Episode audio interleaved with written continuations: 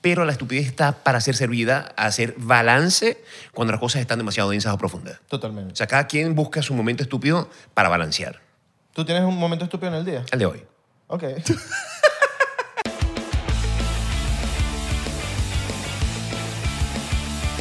Bienvenidos a otro episodio más de 99%. ¿Cómo están?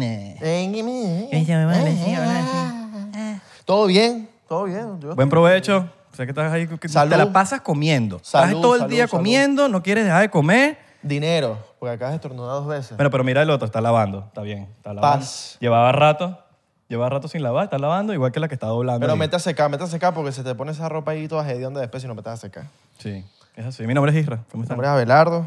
Espero que estén bien. Nos vamos de gira, señores. Nos vamos de gira. El, el, el, el, el 8, 8 de, de diciembre en. Washington, D.C., D.C. Comedy Loft. 12 de El diciembre. New York en Broadway Broadway, Comedy Club. Broadway Comedy Club. Y el 17 de diciembre en Orlando. en Orlando, en el bodegón Pripo. Sí, ya saben, los freestaleros, los comediantes, escriban, escriban que Se vienen cosas buenas. Se vienen cosas buenas. ustedes saben por qué se lo decimos. Bueno, eh, ya leyeron el título, no vamos a hablar mucho, no necesita mucho. Bueno, mentira, sí, hay gente que no lo conoce, ¿no? No, pero- Nadie lo conoce. ¿O Nadie. Sí lo conocen. Sí, ¿Sí? sí, burda de gente. Señor Luis Chatén. ¡Hey! ¿Cómo están ustedes? ¿Cómo les va? Gracias No, por bien, venir. bien, bien, gracias Debo por decirles- preguntar. No, por favor, estoy, eh, debo comenzar diciendo que estoy impresionado de la forma en que ustedes eh, eh, cierran, amarran el bonding con su audiencia, hablándoles directamente, ya saben qué están haciendo, lo conocen perfectamente bien. Te podemos enseñar. Pero estoy, estoy al tanto, estoy... Estoy ¿Sabes hablar micrófono, no? ¿Has Sí, por supuesto. se- te lo puedes hacer, te cae un poquitico también. ¿Aquí? ¿Más todavía? Sí, claro. Lo Ok, que tú quieras. Acá, acá va. Ah. Insolente. Sabemos es que no es eres tan bueno con los micrófonos nuevo, ni con las nuevo. cámaras. La nueva generación. Es de- nuevo. De, verdad, Sí. que hay que tolerar. Me encanta su podcast. Gracias. Y que nunca lo he visto, pero... Bueno, eh, cu- cuando estoy lavando la ropa, cuando estoy planchando, cuando me estoy comiendo los doritos, los chitos. All Me, right. me encanta su cómo se ve, porque eso es lo que dicen cuando no les gusta el podcast. Me gusta cómo se ve. Me gusta cómo la se edición ve. me gusta bastante. Me gusta. El contenido le falta. No hay contenido No, no dicen nada Ajá. contenido, dicen se ve bonito, el logo está bien bonito. Ajá. Pero la gente aprendió como que a... a- a- no, aprendió nuestra estupidez. Porque somos burdas estúpidos. lo ¿Por qué? No sé. ¿De verdad? ¿Tú crees que, tú crees que la gente se engancha con las cosas estúpidas? Sí. Eh, se- será una Bueno, manera el de... ejemplo es TikTok, ¿no? Bueno, TikTok, de- TikTok es el medio. Es el medio. Cada quien hace con TikTok lo que quiere. Pero, pero yo, yo creo que la gente... A ver, la estupidez existe, la estupidez está ahí, pero la estupidez está para ser servida a hacer balance cuando las cosas están demasiado densas o profundas. O Totalmente. sea, cada quien busca su momento estúpido para balancear. ¿Tú tienes un momento estúpido en el día? El de hoy. Ok. Qué duro. Qué monstruo. Qué brutal. Claro. El mío es el inteligente, por cierto. Mi momento inteligente. El, el- el mío es el, el momento en que quiero ser inteligente. Bueno, lo cierto es que los tres aquí estamos haciendo un esfuerzo. Exacto. Estamos haciendo un esfuerzo. Gracias por venir, primero que todo. Estoy encantado de estar acá. Saben que los quiero. Pir- Primero los quiero que los admiro. y, que, Gracias. y que los quiero, pero bien poco. Los quiero más de lo que los admiro. Ah, Ok, ok. Es amor. Ok. Es, que, es cariño. Es como que... Fue por ah, amor que vino. que- que estos, estos son, son bobitos. Este, Vamos este a es un quererlo. acto, pero si ustedes empezaron, este es un acto de amor, absolutamente de amor. Yo estoy seguro que cuando Luis recibió el mensaje fue como de, coño, ya me invitó. No le estamos pagando. Coño. Te voy a decir una cosa, no, no, no, yo disfruto mucho y, y- y fuera de broma soy admirador de los dos. Eh, a mí no me gusta rodearme de gente de la que no disfruto y, y nos hemos visto en distintas ocasiones, eh, especialmente en el medio, en el plano profesional. Sí. Y creo que eso habla... No en el chimbo de, de- de- esto es profesional también, Israel. Yo esto lo considero una... Esto está en mi agenda de trabajo. Ok. Lo que estoy haciendo ahora está en mi agenda de trabajo. Ok. Cuando dejemos de grabar, entonces ya pasa a ser un tema de placer. All right. Pero, pero sí, esto es abs- abs- ay, la admiración está ahí. Yo te voy a preguntar después de- del podcast cómo tú haces para evadir una, una entrevista o un podcast que no quieres, porque si revelas el mensaje ahorita, los que te han invitado van a saber, ah, ya sé cómo lo hacen. Ya sé. Ya Ok, sé. está bien. Ajá. Sí. Sí. No nos llames, nosotros te llamamos. El clásico. Mira, fíjate, yo, yo creo que eh, de eso hay de todo, hay de todo. Pero es muy fácil. Ya tengo, tengo dos niños. ya cuando tienes dos hijos, Ah, entonces, claro. ¿sabes? Eh, eh, es complicado. Y viviendo aquí en Miami, no tienes como si, no, pero lo dejas con la muchacha con la que, con la que te atienden los niños. No, es imposible, ¿no? Aquí, aquí todo lo que da, lo hace uno mismo. Ah, home- por eso llegaste tarde entonces. Llegué 25 minutos tarde, correcto. Te estabas vengando de la vez que yo llegué tarde a tu programa, ¿verdad? Tú llegaste tarde. Pero llegué todos Pero tú sabes que lo venía pensando. cuatro minutos tarde. No, lo venía pensando. Contra 20. Es cierto, 24. 24. Eh, Más que el pollo Coño. Yo Luis, pero- soy, yo soy ultra fregado con eso, eh, Isra. Y bueno, ustedes lo saben. Y venía pensando en el carro, y por el amor de Dios, ¿con qué cara va a llegar a tutar a este muchacho? Pero, ¿Con qué cara le va a llegar? ¿Con qué cara el Na- pollo brito ve este episodio? Pollo, se ha hecho justicia. Eh, Nando, Nando la gente, se ha hecho justicia. ¿Tú sabes que Nando, conoces el caso de Nando? Ajá, no, Nando no, llegó como échalo, tres horas favor, después aquí. como tres horas después. No llegó. Nando, Nando llegó a la radio, eh, ponte tú que la cita era a las 10 de la mañana. Llegó a las 10 y 18, una cosa así, con la marca de la sábana en el cachete. Y, como, un patacón. Y, y- y como si nadie me dice, Aceite. no, Luis, si yo vivo aquí al lado. Me dice, yo vivo aquí al lado. Ah, bueno, pues no lo arregles así. Si vivo aquí al lado. Y después se fue empantanando y empantanando. Y cerró con esta máxima que es, vos sabéis que esto yo lo hago es por vos. Bah. Maracucha al fin. Bueno, este, hay un distanciamiento como de una semana. ok. Ay, Dios mío. Sí, yo Sí, olvido- él yo también llegó olvido tarde de rápido. nosotros, llegó tarde. Yo No, olvido no, no, ¿no piensa que a veces cuando está muy cerca el sitio cuesta más? Efectivamente. Sí, sí, Como los muchachos que tenían el colegio enfrente cruzando la calle. Y llegaban tarde. Eran los que siempre llegaban tarde. Ajá. totalmente. Porque uno dice, ya voy saliendo, ya voy saliendo. ya- y- ¿Tú te acuerdas de un grupo que se llama o se llamaba Los Héroes del Silencio? No. No. Un grupo español. Un grupo rockero, pero famosísimo español. Y no tocaban. eran Y estos sujetos, no. Yo tenía un programa en 92.9 Las Mercedes. Obvio, lo, Y lo ellos- escuchaba yo todas las mañanas yendo para el colegio. ¿Qué edad tenías tú con eso? Marico, 12, 13. ¿De verdad? Sí. ¿Tantos? Sí, bueno. No puede ser. Papi, yo soy un viejo también. ¿De verdad? Sí, Oye, te, 12. te mantienes muy bien. Gracias. Isra, ¿tú? Eh, 25. Tú te ves como de 25. Ok. Sí, sí. ok. Tú estás en tu momento para sacar los muñecos de acción. O sea, porque serían igualitos a ti. Él No todavía sé- juega Ah, con... ok, él- ok, él ok, juega ya todavía. entendí, ¿Me, ya me entendí. entiendes? Él juega con muñequitos todavía. Eh, ajá, Claro. ajá. Bueno, eh, los héroes del silencio estaban pautados, ponte tú, a las 8 de la mañana. Y vienen llegando a las 9 saliendo del el Hotel Tamanaco, o sea que estaban al lado. Y me dicen, allá afuera están los héroes del, del silencio, montados todavía en la van. Yo le digo, no los deje que lo bajen. No, no los bajen, no los bajen. Llévenlos otra vez para el hotel a dormir. Déjenlos. Eh, ¿Por qué lo sacaron? ¿Por qué le hicieron esta maldad? Para mí la puntualidad en este tipo de cosas es fundamental. Sí, claro. Lo sé. Hoy llegué tarde yo. Bueno, pero Pero tranquilo. eres tú, eres tú, te lo Ya- perdonamos. uno, tiene, uno tiene su comodín. Yo voy moviéndolo por minutos. Yo llegué como Ajá. cuatro minutos tarde a tu programa.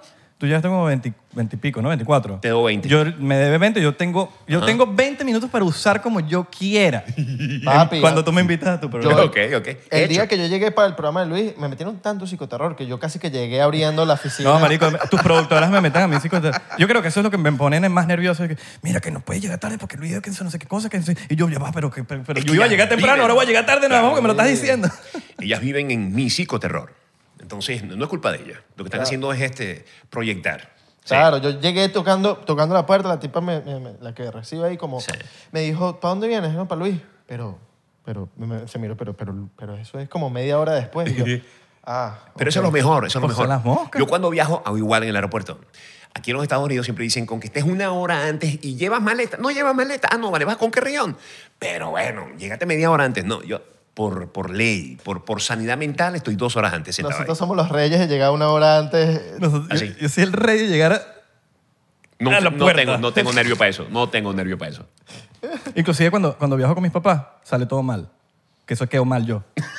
sale todo mal. Yo digo, pero es que esto no me pasa solo. Yo siempre, yo siempre Está llego viendo. al, al momento, pero bueno. Ley de Murphy en Son Navidad. cosas... Eh, mira, empezamos con un chocito diplomático. Por ¿será? favor, por favor, claro. que Mira, sí. esta es tu penitencia de llegar tarde, ¿Cómo hermano. no? Con tanto gusto. Es más, Esto- eso, eso que las 10 de la Roncito. mañana. Son Para las 10 de la que- mañana Claro, y es tu penitencia. Hoy vamos a tomar café. Vamos tarde. Íbamos a tomar café y dijimos, Luis viene tarde.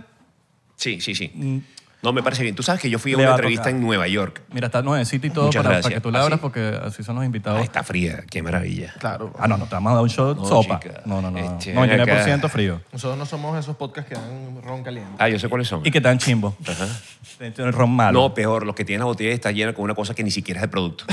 Captain Morgan. Porque se lo jalaron ellos en... Hay una fea ahí, toda asquerosa. Mira, yo no tengo un ni apagado esto. No ¿Qué tengo. pasó, Luis? Pediste, tú, tú- tú- tú tenías pinta que tú eras, coño, No, yo desastroso soy- cuando no, eras joven. Yo soy ahora más... Te- te- te- Luis tiene una pinta que tiene unos cuentos, hermano. Ah, no, papi, de los cuentos, de que, saco, de que es una carpeta, un cuarto con puras carpetas Mira, Luz, mira, Luz. alfabéticamente. Eso Mira, debe ser... Nah, weón. Esos cuentos son tan reservados para cuando me haga falta el dinero. Para Patreon. Cuando me haga falta el dinero... No, para, para el Patreon de, de Luis.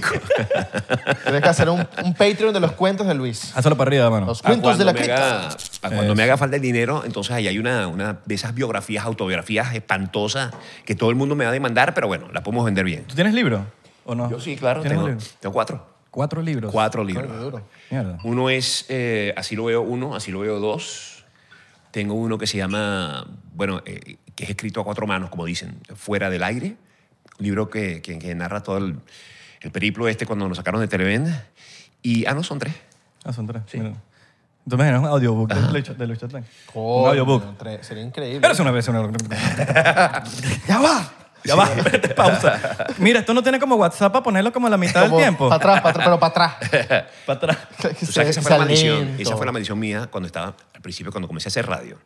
En las campañas publicitarias, todas, todos los, los clientes me llamaban porque decían que yo podía meter todo el contenido que fuera posible en 25 segundos, que era lo que duraba probablemente un comercial en la radio. Entonces decían, no, hazlo rapidito como lo haces tú. Y me traían como tres páginas que cuando yo iba a empezar a grabar, yo decía, ¿cómo quieres tú que yo grabe esto? Imagínate que Luis Chatén diga cómo puedo era, grabar era, era un esto. sufrimiento, era un sufrimiento. Era, un sufri- era pasar rápido uno, pasar rápido dos. Entonces íbamos construyendo párrafo a párrafo, pra, pra, pra, pra, pra, y quedaban, que es lo peor del caso. Terminabas como cuando las cuñas que las adelantan rapidita, que se... No, no ¿Cómo solo... lo habla? Ajá. Él inventó eso. Advertencia. Advertencia. Metralleta. Sí. ¿Sabes que yo siempre he pensado que los- los- o sea, la, la actualización esto de WhatsApp que pones 1.5 son, es como que cualquier persona te puede imitar ahora. Es posible, sí. Entonces tú pones un voice note cualquiera en 1.5 en WhatsApp y suena Chatén. Menos de un voice de Luis. Menos voice note. como- Ah, no, no entiendes, Ah, no, marico. no, no, no. Es como, es como un flat, es una frecuencia flat, es una wave flat. así. Sí. Es, es- es como un, un, una, una morse. Como ¿sabes? cuando te ¿Sabes mueres, morse? cuando te mueres, que suene pi. Ex- Exacto, correcto. sí. Bueno, salud. Salud. hermano, salud.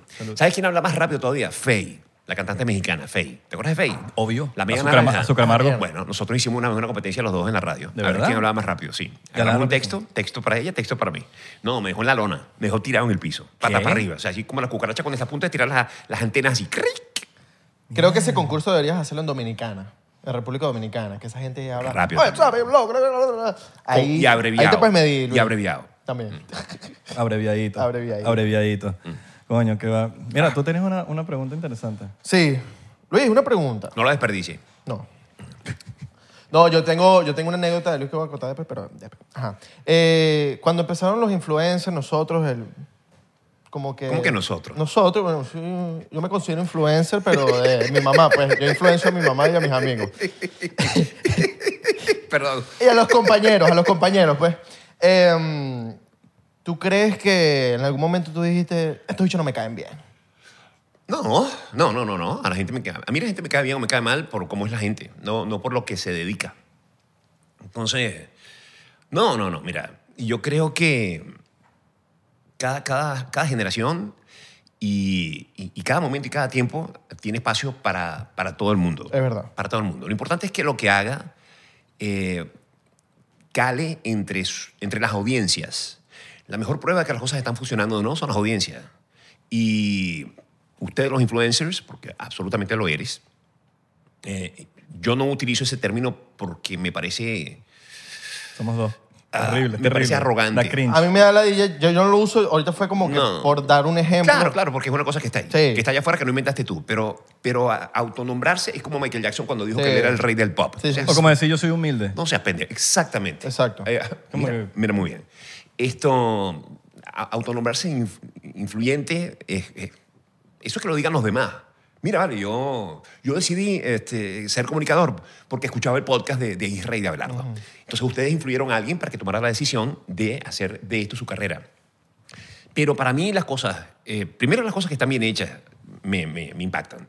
¿No? no necesariamente me tiene que gustar. Por ejemplo, el reggaetón. Hay cosas, yo, yo no tengo un solo tema de reggaetón en, mi, en mis archivos, pero sé distinguir cuando musicalmente a algo le ronca el mango. O sea, cuando dice, "Mm, escúchame el bajo de esta canción, cómo está editado, o sea, más allá de lo que diga o no. Entonces, la aparición de, de las nuevas generaciones de comunicadores pues, son necesarias y, y cada, cada público necesita de su comediante, cada público necesita de alguien que interprete el momento que cada quien está viviendo. Claro. No, y, y Luis, y Luis en verdad ha sido una persona que siempre ha innovado, siempre está buscando una nueva, como algo nuevo que hacer y siempre las partes en lo nuevo que hace. No, y siempre O ha sido como, por lo menos, eh, eh, influencias a mucha gente al momento de cuando hablamos de reinvención. Eres una persona... Bueno, yo que... A mí me, Marico, te, te a mí me influenciaste te, también. te escucho Claro. desde que... Erickson, me estaban llevando mi mamá al colegio. O sea, Claro. te estoy hablando de que escucho la misma mamá. Son las 5, son las 5.50 de la mañana, o sea, por acá, por la amiga. Fíjate una cosa, mi hijo Luis Ignacio. Entonces, eh, coño, te estoy escuchando y siempre he visto como, marico, eras el king de Twitter. De Twitter. En algún momento fuiste... ajá. Bueno, cuando Twitter era... Que, que yo siento que Twitter como que hay una nueva oleada, o sea... Están lo- los, los que estaban en Twitter antes y están los que están en, en Twitter ahorita. Pero, marico, tú dominabas Twitter y eras que si el que más seguían en Twitter en, en una, en una época. Yo además, yo, yo descubrí, yo todas estas cosas me meto siempre tarde. Yo, yo no fui a los primeros que entró en Facebook, no fui a los primeros que entró en Twitter, mucho menos a los primeros que entró en Instagram.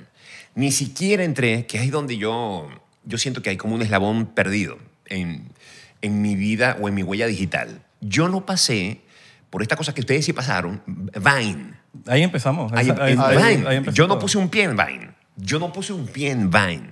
Entonces siento que ahí, y, a- ahí hubo como un... O sea, me salté un, un- un paso que era necesario, creativamente hablando, para entender cómo poner ideas que funcionaran en tan poco tiempo. Que, que mira cómo le resultó, bueno, a ustedes le resultó fantásticamente bien. 6.5 segundos. Un- Ajá, una locura, una locura. Para aquel entonces estaba yo más preocupado por hacer cosas en televisión o en radio. O probablemente ya en el escenario. Eh, pero, pero sí, cuando comencé en Twitter, yo me acuerdo que quien más seguidores tenía en Venezuela, si mal no recuerdo, era Nelson Bucaranda. Mierda. Nelson Bucaranda, sí señor.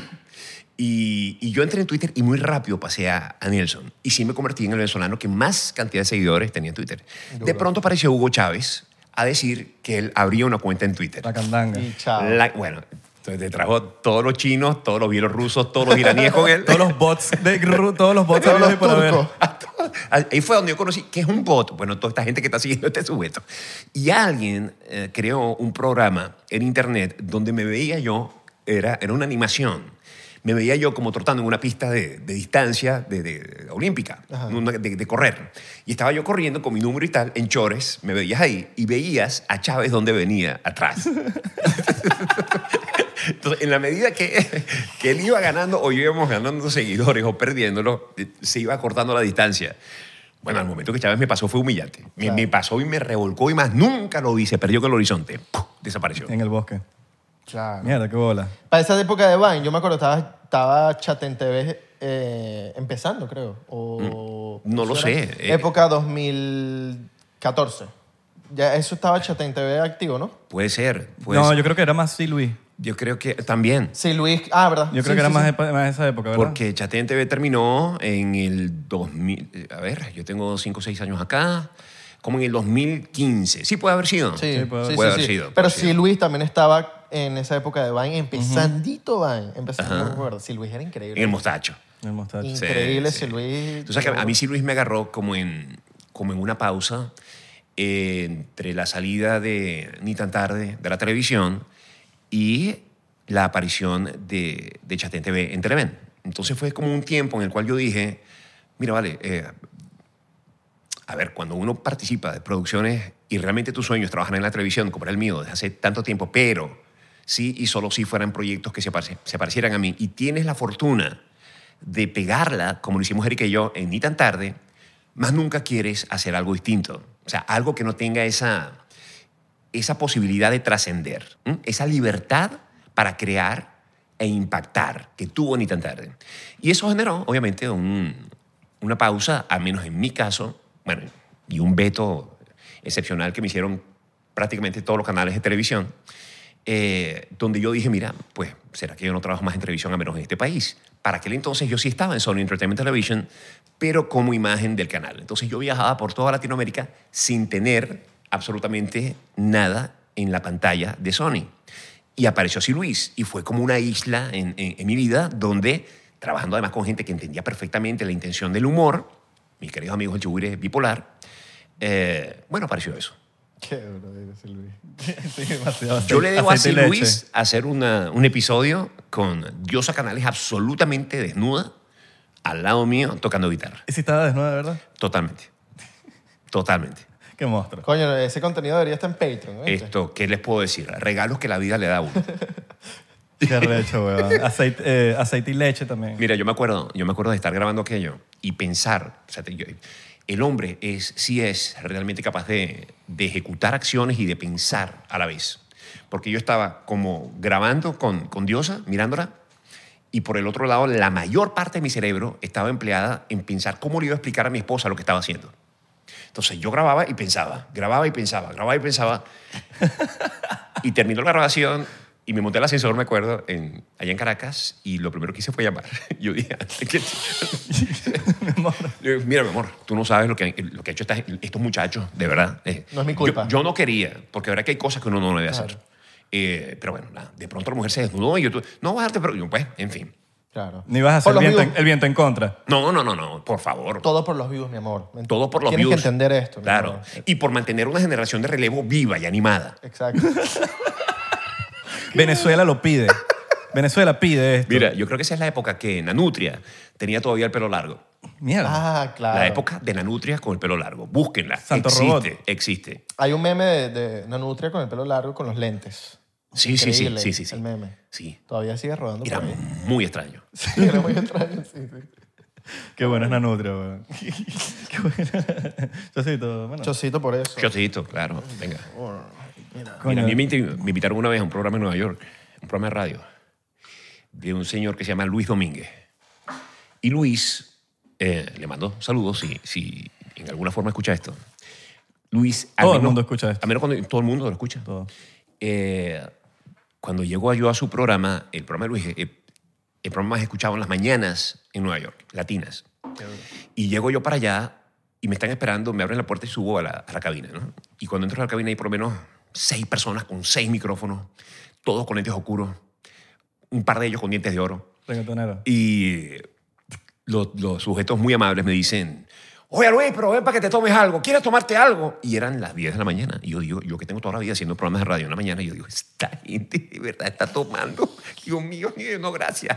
Bueno, gracias a Luis Domínguez. No estamos muy lejos, ¿viste? No, te- no, bueno, lo, lo- estamos haciendo, lo estamos, Estamos haciendo. temprano, estamos temprano. Gracias a ese señor tuve la oportunidad de presentarme en Carolines, en Nueva York, en Times Square, a hacer stand-up ahí, que es un lugar legendario.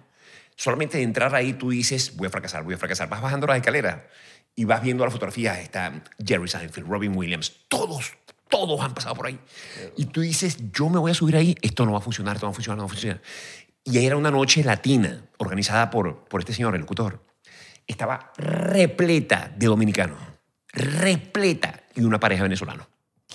Te estoy hablando de 300 dominicanos y dos Bueno, venezolanos. capaz los dominicanos con tu forma de hablar se sienten en Se, puede, casa. se puede sentir yo, identificado. dije- yo digo, bueno, ¿y por qué no, chicos? ¿Por qué no? ¿Por qué no? Y me siento yo al final eh, a esperar mi turno, porque ya cuando llego, esto estaba avanzando y, y había otros comediantes haciendo su parte. Y cuando yo veo el tipo de comedia que estaban haciendo, había un señor, había como un enano, un enano metido en, en shorts de cuero, con una mujer, o sea, una cosa asado, ¿no? Sadomasoquista, pero mezclado con sábado sensacional y sábados de corporán. Referencia para aquellos que, que- que- que les gusta este, el tema dominicano. Cuando yo estoy viendo esto y veo que toda la gente se está riendo de esto, y digo, me van a matar. O sea, lo que yo hago no, no, No. tiene espacio aquí. No me van a matar. Y yo empiezo a pensar, o sea, y veo a mi esposa, si me éramos nosotros dos, y ella también sabía que me iban a matar. Nos vemos los dos así, y decimos, ¿cómo puedo yo escapar de esto? O sea, ¿cómo me puedo ir de aquí? Ya estoy sentado aquí. ¿Qué me puedo inventar? O sea, una llamada de emergencia, una cosa. Y mientras yo estoy dándole vuelta a esto en la cabeza, escucho... Me presentaron, pana. Y yo me voy caminando ese escenario Mierda. legendario de Carolines. Y digo, ya estoy aquí. No voy a pensar un solo segundo. Subí al escenario y empecé a disparar. O sea, a toda- o sea, es como si tú agarraras una, una atarraya y lanzaras la atarraya y era, no hay ninguno que se me va a escapar. Jalas y te traes a las 302 personas a tu bolsillo, porque no hay otra vía. No o sea, o sales vivo tú o salen vivos ellos y no tú Sí, un pedo de supervivencia ya. de supervivencia, de supervivencia. Ra, ra, ra, ra. Aplauso, aplauso, risas, aplauso, risas, aplauso, aplauso, risas, risas, risas, aplauso, risas, aplauso, aplauso, aplauso, risas. Gracias. Y me fui. Salimos los dos corriendo por las escaleras y me acuerdo que nos fuimos a, a este, al centro de Times Square. Esa clásica imagen que uno ve en todas las películas que, que gira así en 360 grados mostrándote todas las pantallas y estamos vivos. La partita se Marico, pero la rompiste entonces. Ni siquiera celebré si la rompió o no. Yo celebré que respiraba. Saliste vivo. Estamos enteros, mi amor. Marico, qué Sí. bola es esa vaina. República Dominicana no nos mató. We're alive. Bueno, ¿Qué? esto va para, para los nuevos comediantes. Todavía, ¿te da caga en- eh, subirte a tarima? Siempre. Siempre, eso nunca Y se no, quita. y no importa el tamaño de la audiencia. No importa. Es como un coladito entre ansiedad, nervios, cagao, con... con, con- Maripositas en el Sí, estómago. todo, de todo de emoción, todo es como que... No, no, no. Eso, eso siempre está ahí y siempre está la reflexión. ¿Por qué yo hago esto? ¿Por qué hago esto? Ahora, al momento en que pones el pie en el escenario y que esto comienza, no hay nada que se le parezca. Ahí es donde tú entiendes por qué volviste, por qué hiciste uno antes, juraste que, que, que, que esto era... Y volviste y sigues volviendo porque es fascinante, es lo más parecido, digo yo, a subir a un potro mecánico. Es lo más parecido a subir al potro mecánico. En momentos te tira al piso y tú te vuelves a montar y sigue. Pero el, el tratar de bailar junto al biorritmo que tiene el público con uno es, es maravilloso. Ahora, ¿cuál ha sido tu peor show en la vida que te dices? Que ¡bu! Verga, mierda, ¿qué! ¿qué Mira. acabo de hacer? Mi peor show fue tan malo que ni siquiera había pitas. O sea, cuando un show es extremadamente malo, la gente ya está conversando entre ellos y no tienen chance para dedicarte a ti, para que tú sepas que la cosa no funcionó. Eso fue un show que hice yo una vez en, en Margarita, de estos shows que llaman corporativos. Yo odio profundamente los shows corporativos. ¿Qué es un show corporativo? Es cuando una empresa contrata a un artista para que en la fiesta de fin de año ¿no? o en el aniversario de la empresa tú vayas y le hagas un show a los empleados de la empresa. ¿Qué sucede? Que no todos los empleados de la empresa resultan ser fans de uno, del trabajo que uno hace. Entonces, estás presentándote probablemente ante una audiencia donde hay, oye, a lo mejor hay mayoría o no de gente que no le gusta lo que tú haces. Y yo me subo en este lugar en Margarita, donde además habían reventado con juegos y cuestiones y tragos a todos sus empleados durante todo el día. Los tenían quebrados a punto de trago. Bueno, esta presentación era en la noche, había una super pista de baile, que uno de los grandes secretos del stand-up es hacer las funciones lo más pegadito a la audiencia para que, para que haya una, una, una conexión Una intimidad. Sí, tiene que estar ahí. Y una oscuridad. Es muy necesario que el lugar sea oscuro. ¿no? En la medida que tú, especialmente, puedas casi que hasta no ver a la gente es mejor. Eh, bueno, había una pista, había una distancia bárbara entre yo y esta gente que ya estaba reventada y bebida. Cuando yo arranqué a hacer el show y vi que no funcionó lo primero, que había funcionado dos mil veces antes, hice lo segundo y vi que tampoco había funcionado. Y veo que la gente está hablando entre ellos y que hay una bulla que va subiendo, porque la gente... Yo me acuerdo que yo, yo le dije a- al director de mi show que viajaba siempre conmigo, Héctor Palma, le digo al micrófono, Héctor, nosotros ya cobramos esto. ¿Sí? Ya lo cobramos. Sáltate la parte 2, sáltate la 3, sáltate la 4. Vamos con la 4. Y eran, ponte tú que eran 6. y arranco yo. y arranco y arranco y veo que la gente sigue. ¿no? Sal- vete director a 6. Vete a la 6. Vamos con la 6. Y yo me fui y la gente ni se enteró que me fui. Marico, chocito, de eso sí merece un chocito. Chotito. Chotito. Sí, señor. Había, un- había un chiste que, que tú dices, marico, no hay pele con este chiste. O sea, este chiste lo he usado, como dijiste ahorita, 200 veces y me funciona. Y lo Ajá. lanzaste y fue como que, verga, ahora que, ¿sabes? Que es tu mejor chiste que no tiro al suelo, pues. Sí. Bueno, ahí, ahí pasan muchas cosas. Ahí lo primero, el primero, si yo soy el doctor, lo primero que te digo es el delivery no funcionó. O sea, no hubo delivery. O todo lo que venías haciendo anteriormente venía en una desconexión tan grande de tu show con la gente que ese episodio infalible cayó en el mismo saco. Claro. Eso es así. Si hay un material, bueno, esto no lo digo yo, lo dicen la gente que realmente sabe de stand-up, eh, tú debes probar al menos unas tres veces eh, al- alguna rutina en la que tú confíes. O sea, vamos a recordar que todas las rutinas o todos los episodios de comedia en un show de stand-up provienen de que al ejecutante le parece gracioso. A mí me parece gracioso contar tal cosa. Luego está que lo que mi cerebro entiende como gracioso no lo estoy contando tan gracioso como yo sé que es.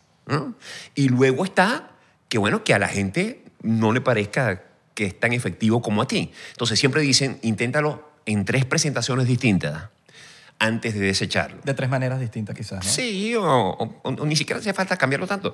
Tú, tú irás buscando la manera de, de, de contar la historia pero en, en su esencia es la misma. Claro. Si hay veces que funciona en la segunda y, y no funcionó en la primera. En la primera puede estar los nervios de que es la primera vez que estás probando un material. Oye, ¿tú sabes qué es de nervio? Probar material. Sí. Probar material es de nervios. ¿Por qué? Porque es la primera vez que, que tú, bueno, eso, pones sobre la mesa un material, una historia que tú consideras que es comiquísima. Yo he cometido la estupidez. Yo debo tener, creo que son cerca de ocho shows, no más. Cometido la estupidez de ocho veces estrenar mis ocho shows frente al público. Todo nuevo. O sea, y primera vez que lo digo. Mira, este show que estoy haciendo ahora, que estrené en Nueva York hace, hace ahí donde van a estar ustedes, en el Broadway Club. Hace un mes, era la primera vez que yo escuché el show salir de mi cerebro. O sea, que yo escuché... O sea, ni siquiera en la ducha. la primera Mierda. y, es- y eso dije yo. Mientras iba hablando, me iba sorprendiendo escuchar lo que había escrito. Eso, o sea, si tuviera aquí Seinfeld, buscaría una motosierra y me picaría en 10 pedazos. Porque es absurdo. ¿Qué hacen estos sujetos? Van probando material por distintos bares y van anotando, mira, tres minuticos acá, tres minuticos allá. Y así, en un lapso de tiempo, me imagino yo, tal vez de seis meses, logran tener un show sólido de una hora, hora y diez. Hay algo que no puedes hacer es probar eh, material en un show, un show corporativo. Eso es Bueno, bueno, ya eso es la tormenta perfecta. Oye, qué Y, mal es- o, sea, y no, o sea, que nunca, no, no sueles mucho probar material. No, a mí me encanta improvisar. Me encanta improvisar. O sea, por ejemplo, pasado mañana voy a estar en, en Houston y, y todo lo que yo pueda eh, intentar o probar en los primeros cinco minutos, que es otra estupidez que nadie te recomienda que arranques con, con material que vas a probar. Siempre te dicen, arranca con material que tengas consolidado para que aparezca la risa, para que te metas a la gente en el bolsillo. Y luego, probablemente a los 15 minutos, intenta alguna cosa. No, yo me voy de primerito y me voy con algo de Houston o me voy con algo de Salt Lake City. O sea, siempre trato, porque ahí usualmente aparecen nuevas rutinas que al final se van sumando al show. Y son las rutinas más sólidas, la verdad. Porque, a ver, venimos saliendo de una pandemia, por ejemplo. Y en esta pandemia yo estuve encerrado, como la mayoría de la gente en este planeta, durante tantísimos meses. Y los shows existen a partir de, de la experiencia que tú tienes para contar cosas. Y mientras uno va viajando, van apareciendo las historias. No, y en, en la tarima también se te puede ocurrir algo que tú dices, ay, eso lo puedo usar para los demás Eh, shows. Exactamente. Por eso es muy importante contar con un cómplice o alguna persona eh, que anote, O que te graben. que conozca tu show. Si puedes grabar todos los shows, mejor. Sí. Mejor. Bueno, mucha gente graba con el teléfono en el bolsillo. Para te- exactamente. Además, para tener la intención de cómo fue que lo dijiste. Porque hay veces que tú dices, ah, mira, la cuestión de la señora con, con la flor en la cabeza. Pero lo dice con una intención distinta. Y después dice, oye, pero ¿por qué no funcionó como funcionó cuando lo dije en Houston? Porque no lo dijiste con la misma cadencia, con la misma intención. Bueno, por ejemplo, en, Los Ángeles, eh, algo que me di cuenta viviendo allá fue que, por ejemplo, tú vas al improv de Hollywood y te, te das cuenta que, o sea, no hay, no hay como un flyer, no hay nada, sino que cuando tú vas, estás ahí, que ya fuiste a, a comprar tu ticket para entrar a la sala, te dice, va a estar no sé quién, no sé quién, no sé quién. O sea, y te estoy hablando que todos ellos llenan arenas. Y van a estar ahí y es puro ma- probando material. Y son 300 personas, ¿no? No, no, que es 300, O sea, son casi 60. Eh, ah, más pequeño. Sí, sí, una vaina. se- Bueno, no sé si han ido al, al improv de Hollywood, es chiquitico, 60 personas, mesas, y ellos van a tiroteo de probar, probar Ajá, material. ajá. Y, o sea, hasta- desde Tiffany Haddish hasta, hasta marico, puros bichos de HBO. Eh, y de ahí se van para sus giras de, de, de puras arenas. Claro. A es nivel que, nacional. Mira, ahí está el know-how. El know-how ya está hecho. O sea, ¿para qué uno va a inventar? Eh, ellos te lo están diciendo. Tienen estos locales legendarios, además, en Los Ángeles. Sin promoción, no hay Sin promoción. No, van a, a que- y además a que se escuchen entre ellos, porque en muchas ocasiones eh, eso es lo que está, la mitad de la sala, siendo 60 eh, los puestos, la mitad de la sala son personas que están esperando su turno para subirse ahí. Entonces lo que están es, es- es probando y desarrollando y tal. Y efectivamente, luego se agarran y se llevan eso a sacarle los dolarinches en el Madison Square Garden y se lo sacan bien sacado. Pero tú sabes que con el chinchorro, antes de la pandemia, eh, hice un show que tú estabas en LA, me ayudaste a hacerlo a distancia, pero intenté hacer como un, algo así, de, se presentó creo que fue Marco y otro comediante, pero la gente no sabía que ellos se iban a presentar. Ya La- probaron. Sí, la idea era que iban a probar. La vaina es que Marco se caga. Marco no, El no Marco se probó caga, y- entonces- y, lanzó la misma rutina de las Él- 200 él- veces que... él- él no sé por qué le da en el chinchorro. Y, y, marico, él está acostumbrado a llenarse sus vainas. Y va al chinchorro, ve a 100 personas y se caga. Y, y cuando se monta en tarima, en vez de probar material, lanza su rutina de siempre pa- porque se caga. Nadie quiere fracasar. Nadie quiere fracasar. Pero te voy a decir una cosa, eh, y esto va a sonar muy hipócrita, eh, pero, pero es verdad, es cierto. Cuando tú te enfrentas, cuando tú vives sin haber planificado, por supuesto, porque nadie es kamikaze en ese sentido, eh, la experiencia de un mal show, pero uno malo de verdad, donde tú digas, pana, o sea, me pasé todo el show tratando de levantar ese avión, que tú dices, van 15 minutos y no he tenido una risa. Y has estado superando situaciones, superando... O sea, psicológicamente hablando, eh, esto es una de las pruebas más difíciles que el ser humano pueda pasar. Pero cuando ese show termina, em, entendiendo que en algún momento lograste prender ese fuego, tú dices, soy capaz de presentarme en arameo. O sea, puedo presentarme eh, en la sede del PSUV. O sea, pu- puedo ir al lugar más em, antipático del mundo porque ya sé cómo, cómo torear el asunto. O sea, yo agradezco inmensamente las ocasiones en las cuales no ha funcionado o no ha funcionado como yo quería, porque eso, como dicen por ahí, lo que no engorda, lo que no, no- lo que no mata engorda.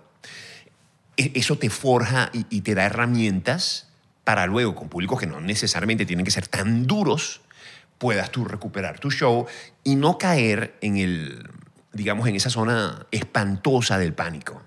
Porque cuando caes en la zona espantosa del pánico, le pisas el acelerador al show y empiezas a botar todo el material, a botarlo, botarlo, botarlo, botarlo, botarlo, botarlo, a botarlo, botarlo, a sudar, a botarlo, botarlo, botarlo. Nadie está entendiendo nada. Tú te quieres morir cuando en realidad había todavía chance de, de revivir a este muchacho. Todavía había chance, boca a boca. A mí me pasó eso. ¿Nunca has quedado en blanco? Ese ha sido mi, mi, mi temor. A mí me pasó una vez y Toda fue la vida. horrible, y fue horrible. No, no, claro, tiene que ser. Fue horrible, me Tiene puse que a ser. improvisar, obviamente, pero... Marico, fue horrible. Obviamente fue de las primeras veces que yo me subí en una tarima a hacer... Yo estaba acostumbrado a hacer pura música y de repente me, me monto en esta faceta de... Que, que, que fui a hacer stand-up, hice stand-up un par de veces, no me gustó el stand-up, y por eso empecé a ser host de los, de los Ajá, stand Y ajá. eso es lo que hacían en Chinchorro. Que era un stand-up improvisado. O sea, yo hacía stand-up improvisado. Marico, un día me quedé en blanco, en blanco, huevón, en blanco, y hice así. Y que ya se me fue todo en blanco, que no sabía ni qué decir. Y, marico, fue terrible, weón. Casi que empe- empecé a sudar. A mí me pasó en Orlando que yo tenía mi rutina lista, o sea, armada todo, y antes de, marico, cinco minutos antes de empezar, agregué una, una nueva rutina para, para, y la metí al principio, pero la debí metí al final. Entonces lo que pasó fue que metí esa al principio, gustó mucho, fue algo improvisado que se me ocurrió cinco minutos antes. Ajá. Le encantó a la gente, seguí con mi rutina, pero en el medio hubo como un gap, como, como algo que hizo que la gente me, esta- la gente me estaba escuchando. Pero yo entré, entré en un trance que yo pensé que la gente no le estaba gustando el show. Y quedé como en, eh, la gente no está disfrutando, me voy. Me fui, me fui, me fui y la gente se quedó como que, ¿qué pasó? Wow. En media rutina. Dios mío. Y le empecé partiendo, partiendo. ta, ta, ta, ta. Claro, lo que pasa es que eh, desordenaste el tarjetero. Sí, totalmente. Desordenaste el, tarje- el- el tarjetero. O sea, Cinco tenías- minutos antes. Tú, tú has- el 1, 2, 3, 4, cambiaste el 3 para el 2, metiste una cosa nueva en el 5 y tu cerebro se fue. Sí. Claro, claro, esas cosas pasan. Mira, mi primer show, mi primer show de stand-up, el primero, ya yo había presentado 100 mil veces 10 mil artistas en vivo. Todas las descargas Belmont de Planeta la- las presenté yo. Todas, o sea. Es muy distinto cuando tú eres maestro de ceremonia de un show, porque tú no sientes el compromiso en ninguna forma con eh, cubrir las expectativas del público más allá de uno que otro minuto, que tal, y estás safe ahí. Pero cuando ya la gente compra las entradas para verte a ti, entonces ya tú entras en una angustia de que ese show tiene que funcionar. Con esto lo que estoy es tratando de explicarles cuál es la diferencia entre mi primer show de stand-up y todo lo que yo hice durante años antes. ¿m? Presenta, y además ante audiencias, llame tu play el agua, chicos, 100 mil personas, hablarle a 100 mil personas, Claro. ¿no? Eh, Poliedro de Caracas o lo que fuera. No es tu responsabilidad. Pero ya metiendo ese gentío ahí. Mi primer show fue con todos mis amigos comediantes, Emilio Lover, Laureano, eh, todos los medios de comunicación. Era, eran periodistas, era, el primer show que yo hacía. Eso fueron 12 funciones en eh, Paseo Las Mercedes, eh, que se agotaron dos meses y medio antes de hacer el show.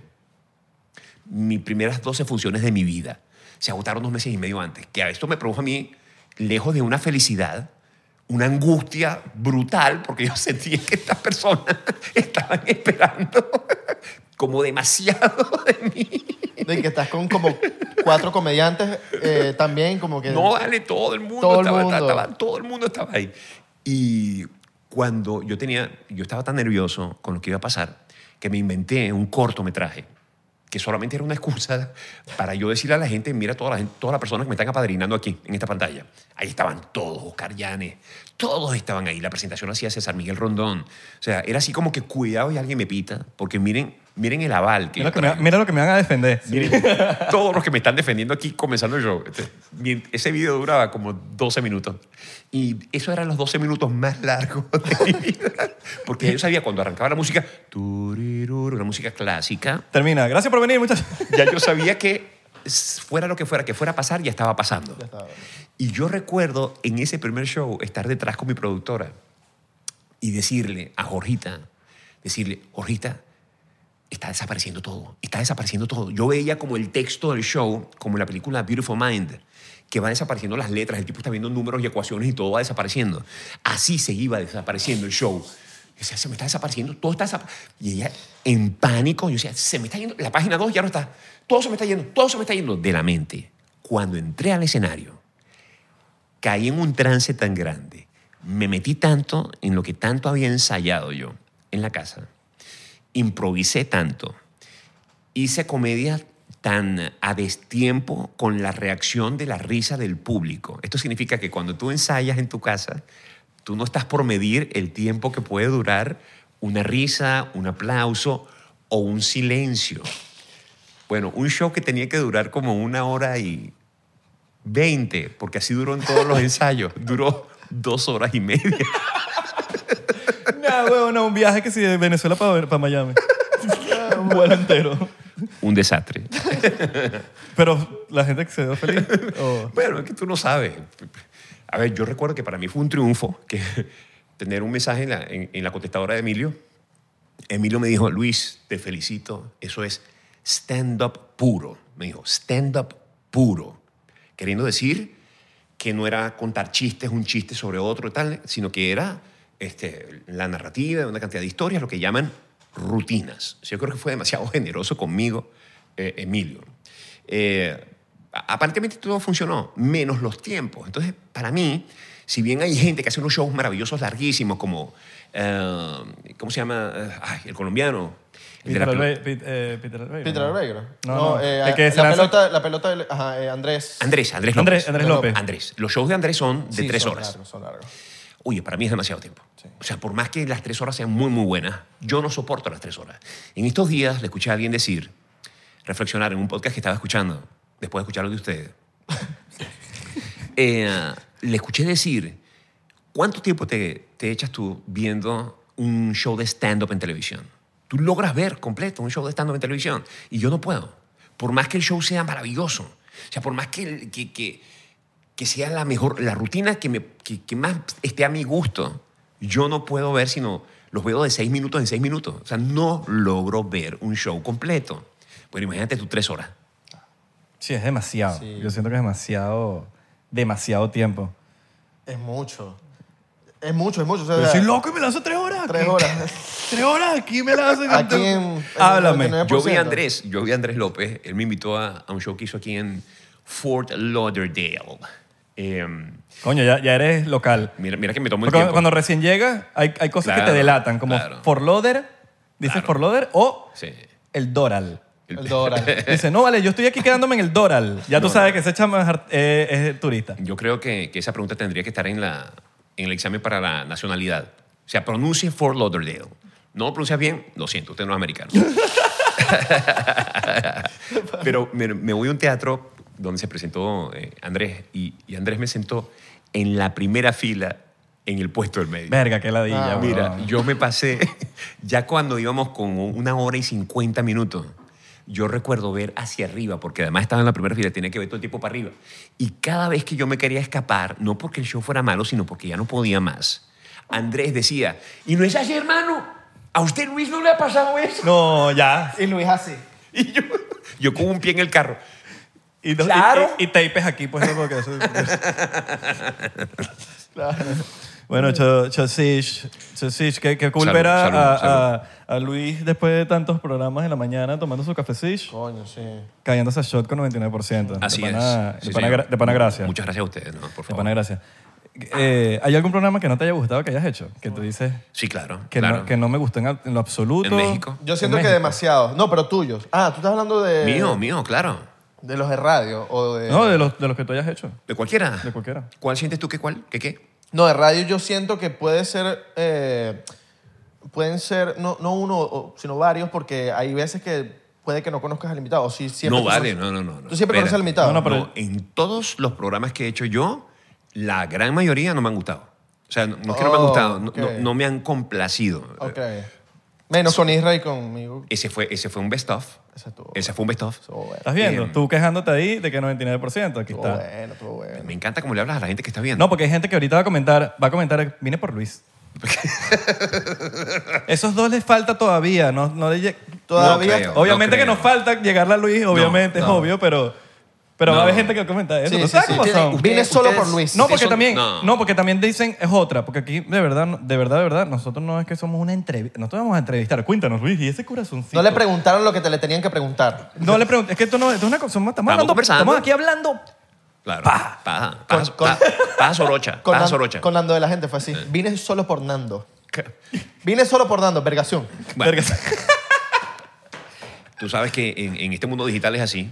Eh, Es, es un mundo áspero. Sí, sí, sí. Bueno, Ajá, no, que no haya, que no haya funcionado. eh, un show. yo hice un, un programa en México que se llamó Por fin el fin. Era un programa que se transmitía por TV Azteca. Y este fue un programa... No, tampoco es que el nombre es tan cool. No, sí, bueno, por fin el fin porque era el fin de semana. Ok. Ah, ok. Ok. Ok. ¿Qué quieres que te diga? Ok. El, a mí me, me buscaron para hacer este programa en función a que a TV Azteca le encantaba lo que yo estaba haciendo en Sony, allá. El programa de Jazz Mediodía en China, que se grababa en México. Y un día terminó el programa, y este es un programa donde había una, una audiencia como de 150 personas que, me- que entraban ahí, unos estudios increíbles, en Churubuscos, unos estudios donde se, se filmaron las primeras películas del zorro, imagínate tú. Verga. Entonces terminaba el show y empezaban a salir todas estas personas y nosotros quedábamos en, en el escenario, que era un lugar muy grande. Y se me acerca un sujeto encaletadísimo y me da una tarjeta y me dice, queremos hablar contigo, llámanos. Y se desaparece. Y yo veo la tarjeta TV Azteca. Y wow, TV Azteca. Qué maravilla, TV Azteca. ¿Lo viste de Squid Games? Claro. El tipo le da la tarjeta y se desaparece. Mira, yo me Algo estoy así. moqueando aquí horrible con, la, con, la, con el invierno. Ajá. Eso es que Bueno. es, es diciembre. Sí, entonces me, yo digo, wow, TV Azteca, qué maravilla y tal. Poder entrar, imagínate tú, señal abierta, televisión abierta en México, llegarle a esa cantidad de mexicanos, una maravilla. Me voy a TV Azteca, eh, me firman para, para trabajar y cuando me asignan el proyecto era algo absolutamente distinto a lo que yo hacía en Sony, completamente diferente a mi razón de ser como, como persona. Y yo digo, bueno, es un reto, va a ser interesante conocer un poco de México desde adentro, trabajando con mexicanos. Este era un programa donde yo no podía sonreír porque era, era lo más parecido a Sábado Sensacional que yo había visto en mi vida. O sea, con esto creo que les digo todo. Parándole, vaina. A mí me escri- No, y, y, y, y- no, y era... Y era Abelardo, cuéntanos, ¿cuáles son tus proyectos nuevos? Ah, ¿Cómo está No. ese corazoncito? ¿Cómo está ese corazoncito? Y yo tenía que irme a una mesa donde ¿Tiene había dueño? desayuno. Y el desayuno era cortesía del restaurante tal. Y eso estaba repleto de nachos, chilaquiles. y- Delicioso, pero, pero, pero dígame, yo nunca Pero había de hecho una cosa desayuno. así. Luis cagándose en plena grabación. El Eh, mierda, desayuno. los chilaquiles. Mira, yo me acuerdo que en los cortes, ese programa se transmitía en vivo los sábados y los domingos en la mañana. Y yo me acuerdo recibir llamadas, mensajes telefónicos. Me, ¿Ya- ya te tomaste tú? Me vibraba el teléfono. Ah, coño, sorry. Me vibraba el teléfono así y yo agarraba y era Gaby Espino. Gaby Espino me decía, sonríe. Ah, porque era en vivo. Sí. Ella me ponía, sonríe. Y tú no me dejan. Y yo le decía, tú no ves lo que estoy haciendo. Mi nombre es Luis Chatén y estoy muy feliz de estar aquí. No, no, fatal. Un día eh, me tocó presentar a un señor, a un, un mago, en vivo, en vivo. Y llega este sujeto y yo digo, bueno, con usted era un payasito mago. El payasito no sé cuál. ¿Cómo está el payasito? ¿No? Y el payasito me dice, ¿cómo está don Luisito? Yo, muy bien, muy bien. ¿Qué vamos a hacer hoy? Bueno, fíjese usted, es de cofre. Y agarra una manta y tira la manta ahí y me dice, diga palabras mágicas. Ahora acá. Y yo, bueno, hocus yo, Hocus pocus, dígalo otra vez. Oh, pero con ganas. ¡Ojos pocos! Y el hombre hacía así y sale un peluche que parecía, eh, no sé si era un elefante o, un- o- una cosa, ¿no? De peluche, y moviéndose así como que... O era Alien versus Depredador. Bueno, el hombre me dice, diga las palabras mágicas otra vez. Y yo, Dios mío, santo. Ocus pocus. Y de ahí, de ese peluche, salió un perro que se estaba asfixiando. ¡Qué mal! Un perro metido ahí asfixiándose. Y yo, Pobre y yo- y yo cuando perrito, veo madre. esto digo, ya, ya regresamos y tal, y broma. Ay, agarré al productor y me lo llevé para el estacionamiento. Y le dije, hermano, sácame de aquí. Y sácame de aquí, Claro. te lo ruego. Yo estoy haciendo en este programa todas las cosas que yo criticaba en mi país. Sácame de aquí. Y me sacaron. Qué duro, claro, el perro ahí. El perro y que sácalo, sácalo. ¡Sálvame! Era, era Pero dilo otra vez, dilo otra vez la palabra mágica. dantesco, dantesco, dantesco. Claro. Increíble. Mierda, pobre ¿Cuánto perro, duraste ahí? Yo hice eso, fíjate, la pregunta correcta a una persona, yo sé que tú me lo ibas a hacer ahorita, Abelardo. ¿Por qué lo hiciste? O sea, ¿por qué aceptaste eso? Porque para aquel entonces el país estaba tan complicado, Venezuela, eh, que yo lo vi como una oportunidad más bien como para Para expandir. llevar a mi familia. O sea, yo dije, ya, ya yo he hecho muchas cosas. Imagínate tú, eso fue hace tanto tiempo. Yo tengo ahorita apenas 54 años, pero para aquel entonces ya yo sentía que había hecho mucho de lo que yo quería hacer realmente en los medios. Y dije, ya yo me di el gusto. Ahora puedo no dármelo con tal de traer a mi familia para acá. Y otra, otra, otra gente, o sea, otra audiencia. México. bueno, inmensa y súper valiosa, Claro. obviamente. Pero, pero no pude, o sea, no pude ir contra las cosas que realmente me gusta o me disgusta hacer. Claro. Va contra tu dignidad. Bueno, contra el disfrute, hermano. O sea, yo estoy aquí ahorita, la estoy pasando fantásticamente bien. Aquí podríamos estar conversando largo y ustedes están en, en lo suyo, eh, ¿sabes? Pero cuando haces las cosas que no te gustan y todos en algún momento en la vida, y hablo por los que están escuchando también, hemos hecho algo que no nos gusta, especialmente ahora en tiempos de migración, Sí. eh, digamos que lo estamos haciendo con un fin. Y es primero que sea temporal.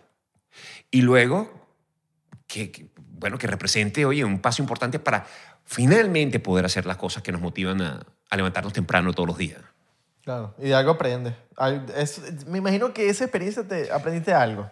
Bueno, que, Que no lo- debo hacer las cosas que- en, en- en las que no me siento cómodo. Sí, E- Eso y- lo aprendí ahí. y, y créeme, Y no come nachos en el desayuno. por ejemplo.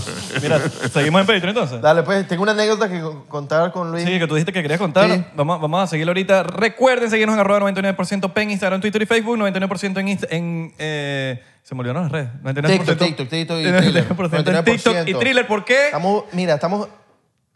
¡Pega!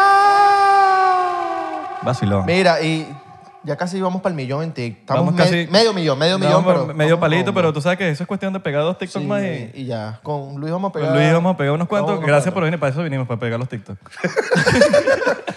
Creo que buscaron a la persona incorrecta. No, Oye, papi, no vas a te ver, creas, ¿Tienes no te TikTok? ¿Tienes creas. TikTok? ¿Tienes TikTok? Pero no lo uso. Pero bueno, Bueno, pero vas a aprender a usarlo porque estamos etiquetando. Vamos, vamos, vale. Eh, ya saben, nos vemos en la gira. Los tickets para la gira en 99%.to. Abajo, abajo. Esa es nuestra página, 99%.to. ¿Y cómo vas Facilito. para Patreon? ¿Cómo vas para Patreon? Abajo hay un link de Beneco Pack o Área 51. En Área 51 hay Behind the Scenes, donde puedes ver cómo llegó Luis y cómo lo asustamos y cómo No, y también eh, cocinamos. tuvimos a Emil, donde revelamos unas, unas monedas que ustedes, o sea, lo que se van a gastar en Petro lo van a recuperar rapidito en Eh, monedas es de verdad, cripto. Es verdad. Que ahí estamos dando todos los pitazos, todas las monedas que van a estar subiendo. Ya lo hemos hecho anteriormente. Los que están en Patreon saben que esas monedas se vuelven locas y suben y después nos dan las gracias. Le mandamos un beso entre el dedo gordo del pie y el, y el índice, ¿es qué? En, en el, Pero el del pie, En el no, huequito. el del pie no sé si es índice. El de la izquierda. Sí. ¿Sí? ¿Se dice índice? El chiquito. El chiquito. No, no, no. El, el de entre el gordo y el otro. ¿Cuál está? Bueno, este, El que vendría siendo este. el índice. El índice Pero del de pie. pie, de pie sería índice. No sé el dedo medio, no sé el índice. Del pie. Sí. El índice del pie. En la mitad, ¿sabes? Donde se crea la, la tierrita. Ahí, ¿sabes? exacto. Besote.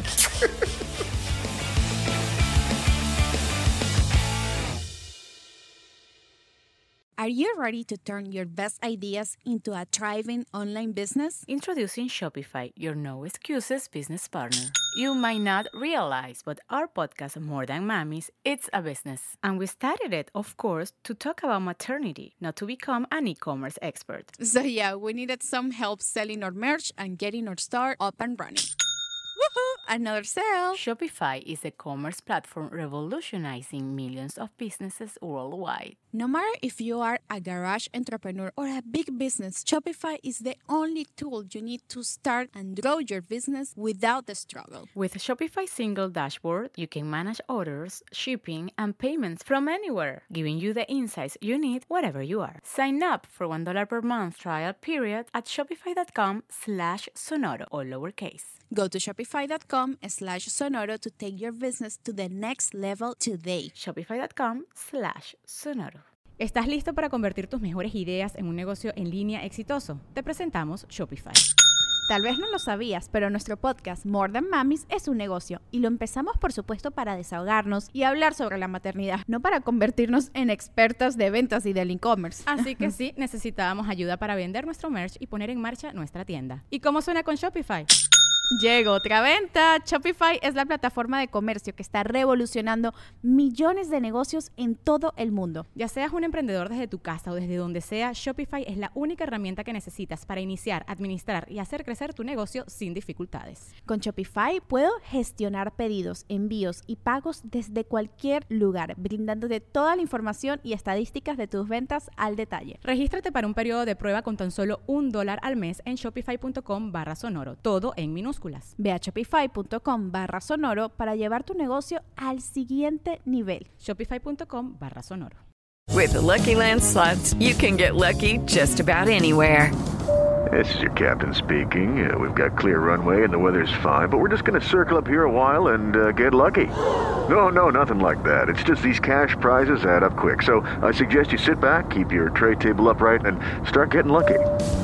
Play for free at LuckyLandSlots.com. Are you feeling lucky? No purchase necessary. Void where prohibited by law. 18 plus terms and conditions apply. See website for details.